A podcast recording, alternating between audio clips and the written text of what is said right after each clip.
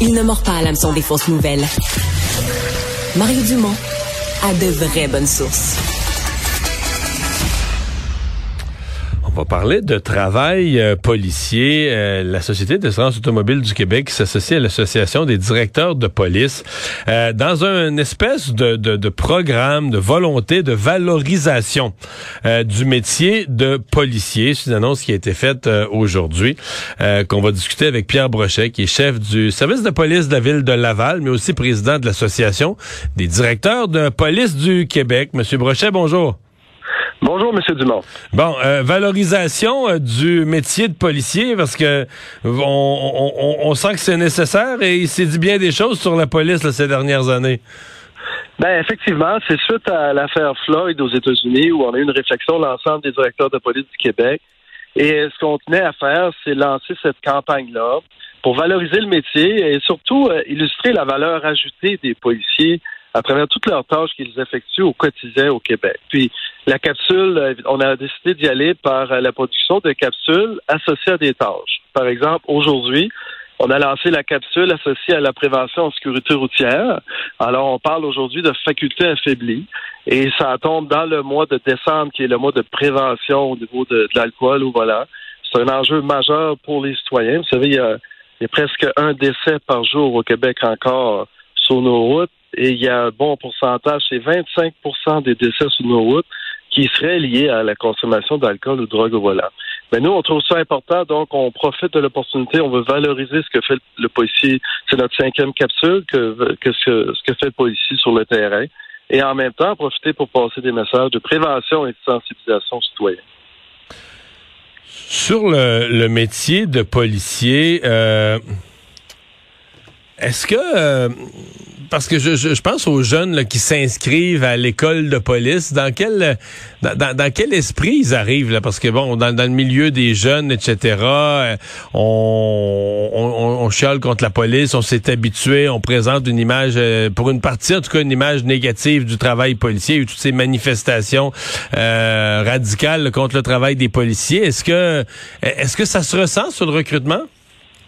Ben, écoutez, assez curieusement, il y a encore beaucoup d'intérêt à devenir policier. C'est pas c'est pas les candidats qui manquent euh, pour appliquer en technique policière, par exemple, dans les cégeps.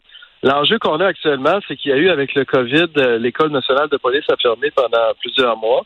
Et là, on s'attend à avoir un problème de, de candidats, un problème de recrutement au cours des prochains mois.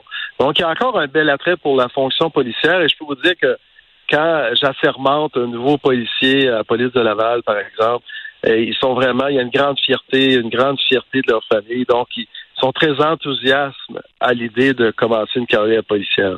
Mhm. Euh, le dossier, un des dossiers complexes, là, c'est celui, euh, celui du, du, profilage racial. Le gouvernement, euh, bon, euh, il y a eu un jugement là-dessus sur les interpellations, les interpellations d'automobilistes dites au, hasard, aléatoires. le gouvernement va en appel. Il y a des gens, je voyais Québec solidaire qui étaient outrés que le gouvernement aille en appel. votre lecture à vous, là, est-ce que, est-ce que ces interpellations sont des occasions de profilage racial? Qu'on a absolument besoin de ce pouvoir d'interpellation? Ben nous, euh, d'entrée de jeu, je dirais qu'on est très sensible. Évidemment, les dernières années ont encore augmenté notre sensibilité aux enjeux, notre sensibilité aux enjeux de profilage racial. Plusieurs mesures ont été mises en place, des politiques d'interpellation, par exemple, des directives provinciales, des formations, des séances de sensibilisation. Et si je peux, je peux parler pour Laval aussi, une, une position claire sur la non-tolérance à aucune discrimination. Bon, ceci étant dit, euh, l'article l'article 636 du Code de sécurité routière donne un pouvoir d'intercepter des véhicules de façon aléatoire. Et là, je vous parlais tout à l'heure de capacité affaiblie par l'alcool et des décès et des blessés graves sur les routes. Alors, c'est un des moyens utilisés par les policiers pour prévenir, euh, pour sauver des vies et des blessés graves sur les routes. On pense que euh, on comprend les enjeux de profilage racial, puis on, a beaucoup d'empathie et de respect pour ce que peuvent ressentir les personnes de minorité. En même temps, on pense que de l'abolir complètement, ça, pose, ça cause un risque pour la sécurité publique. On pense qu'on a besoin de cet outil-là. Vous savez, malgré tous les efforts de prévention, la dernière année, on a arrêté 12 000 personnes pour faculté affaiblie. Je ne sais pas si vous imaginez à travers le Québec, ce que ça représente. Et si vous imaginez que si on a arrêté 12 000, combien il y en a actuellement qui conduisent encore avec les facultés affaiblies, autant par la drogue que par l'alcool. Donc, nous, on salue la décision du, gouvernement du Québec et du ministre Bonnardel. Ça demandait un certain courage, hein, parce qu'il y avait beaucoup de pression pour euh, ne pas aller en appel. Donc, on salue cette décision-là. Et on est prêt à travailler avec le ministère de la Sécurité publique pour travailler euh, peut-être une approche en fonction de l'article 636 et voir si on peut pas aller chercher euh, plus de données. Mm-hmm. Vous euh, donc je reviens sur la campagne que vous lancez. vous parlez d'alcool et drogue au volant dans votre campagne. Or, dans l'actualité, on parle presque toujours d'alcool au volant. Euh, puis je voyais récemment des chiffres chez les plus jeunes, les accidents chez les plus jeunes, parce que c'est comme si le cannabis, ben avec la Société québécoise du cannabis, la légalisation, on l'a un peu passé comme quelque chose qui est devenu banal. Mais je voyais que chez les plus jeunes, par exemple, chez les moins de 25 ans, euh, la drogue est un facteur accidentogène, un facteur créateur d'accidents pire que, que l'alcool. Est-ce qu'on est, euh, est-ce qu'on est complètement allumé là-dessus? Ah oui, les policiers sont très sensibilisés à ce nouveau phénomène-là. Évidemment, euh, par exemple, le cannabis, contrairement à, l'alcool, il n'y a pas d'odeur. Hein. Il n'y a pas d'odeur d'alcool, à moins que la personne ait consommé dans son véhicule, donc c'est plus difficile à déceler. On a vraiment des experts là en fonction de, différents exercices symptomatiques qu'on peut faire pour lorsqu'on intervient et on, et on pense que la personne a les facultés affaiblies par la drogue, on peut effectuer certains tests. Alors, euh, ça se fait. On fait régulièrement des arrestations pour conduite avec faculté affaiblie par la drogue. OK, donc il s'en fait quand même. Oh, il s'en fait, mais euh, c'est un peu plus difficile à déceler, je dirais. Puis, évidemment, avec la légalisation, le risque, vous l'avez bien dit, hein, c'est les jeunes de 16 à 25 ans. Donc, on voit de plus en plus. Mais, mais moi, j'ai l'impression que dans cette génération-là, -là, c'est fou ce que je vais dire, mais j'ai l'impression qu'ils sont très sensibilisés. Tu sais, alcool, conducteur, ils vont sortir à 4-5 dans un bar, conducteur désigné, puis tout ça, ils vont être beaucoup plus sensibilisés qu'ils vont passer la, soirée dans un sous-sol, ils vont fumer du pot dans la soirée, puis ils vont prendre, un va prendre le volant, puis ils, ils auront pas la même impression d'une responsabilité que le conducteur désigné. Je sais pas si vous comprenez ce que je veux dire, là, mais on, les a vraiment préparés à, quelque chose pour l'alcool, alors qu'ils ont banalisé euh, la, la marijuana. Mais je crois que vous avez raison et c'est pour ça que dans notre capsule, on montre les deux aspects. On montre la consommation de, de drogue et d'alcool. Effectivement, euh, c'est toujours une question de prévention et de sensibilisation. Et probablement que les jeunes sont moins sensibilisés à l'impact de la consommation de cannabis sur la conduite automobile. Et c'est toujours ça, hein, les efforts avec la Société d'assurance automobile du Québec. Il y a la répression, mais il y a aussi, il faut vraiment travailler très fort à changer les, les façons de penser. On n'a qu'à penser au port de la ceinture. Il y a une trentaine d'années, personne ne portait la ceinture.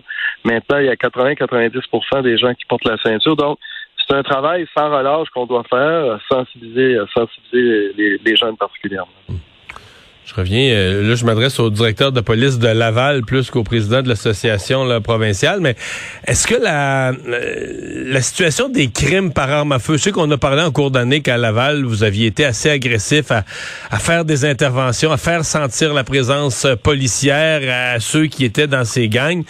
Est-ce que vous avez l'impression, on est rendu en mois de décembre, l'année n'est pas complètement finie, mais vous avez l'impression que les chiffres de 2022 vont être meilleurs que ceux de 2021 pour ce qui est des crimes par arme à feu?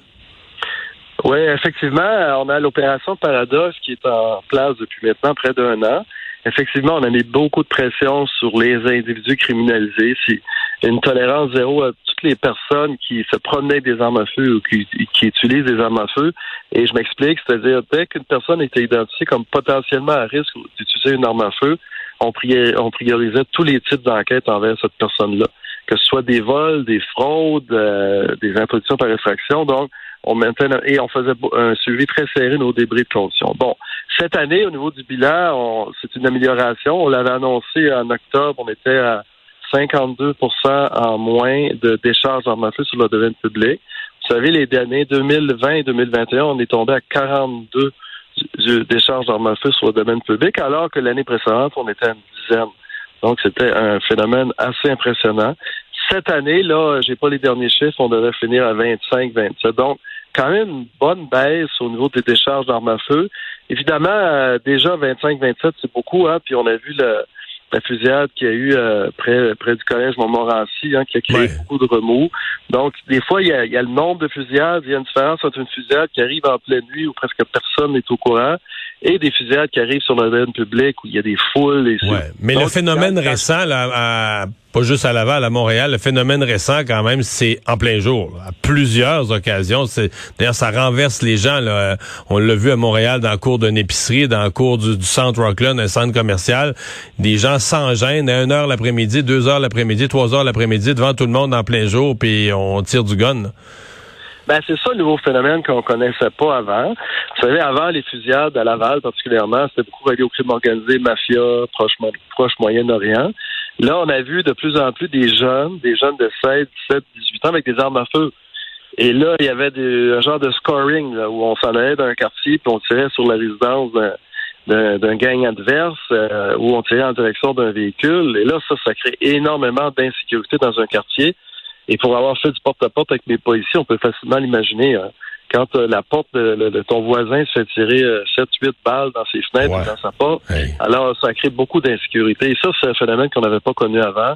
Et c'est là qu'il faut continuer à travailler sur le trafic d'armes. Le trafic d'armes et la prévention au niveau de l'adhésion des jeunes aux gangs de rue. Ça, il y a un noyau dur que le seul objectif, c'est de les mettre en prison. Là, on s'entend, là, ils sont vraiment euh, complètement criminalisés et extrêmement violents. Mais ils vont, vont surtout recruter des plus jeunes qui sont vraiment sur la ligne, où ils cherchent un peu, et c'est avec eux autres qu'on travaille, avec les, la commission scolaire, on organise des activités sportives. On veut vraiment éviter qu'ils embarquent dans ce phénomène-là.